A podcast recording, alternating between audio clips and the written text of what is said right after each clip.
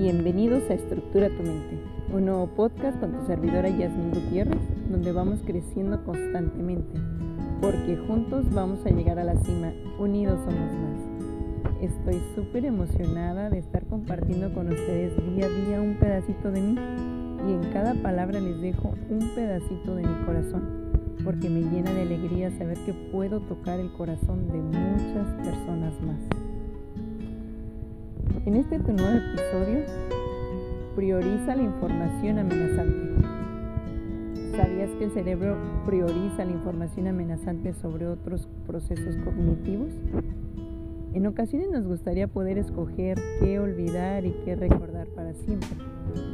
Aunque de momento es imposible, los neurocientíficos estudian cómo ayudarnos a potenciar la memoria y también cómo evitar que las remembranzas traumáticas nos produzcan sufrimiento.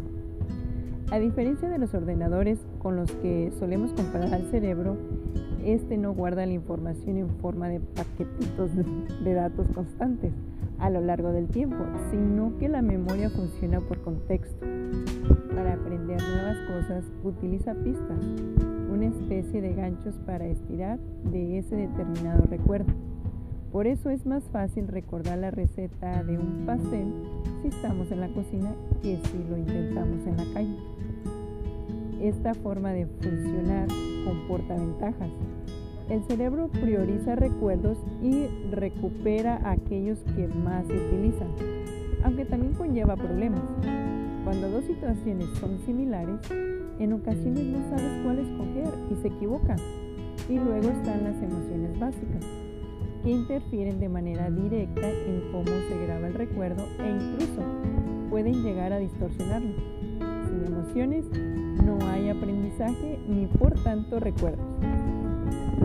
De ahí que no nos acordamos de lo que compramos en el supermercado hace un mes. Mientras que si somos capaces de explicar con detalle la cena romántica con nuestra pareja de fin de semana pasado, las emociones ejercen un papel crucial en situaciones traumáticas.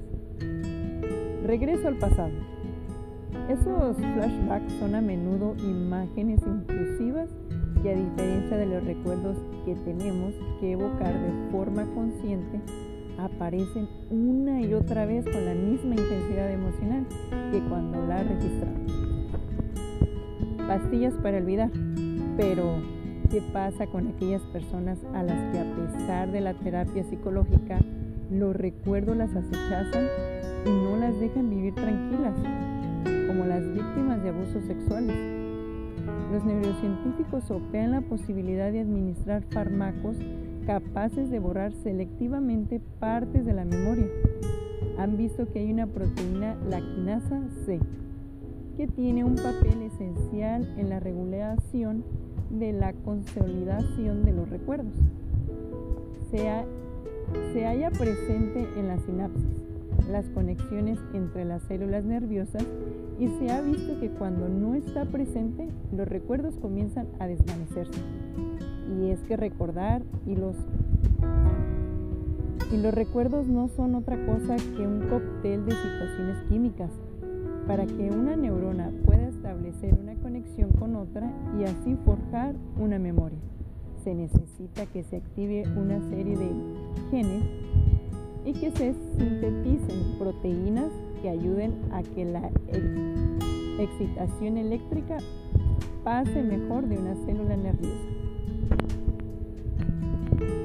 Espero que esta información que te, que he proporcionado te haya ayudado a priorizar la información amenazante. Estaré encantada de recibir tus comentarios en el email de estructuratumente.gmail.com con tu servidora Yasmin Gutiérrez.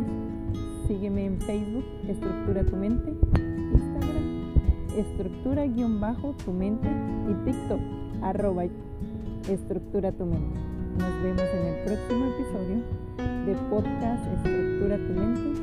Les mando un fuerte abrazo.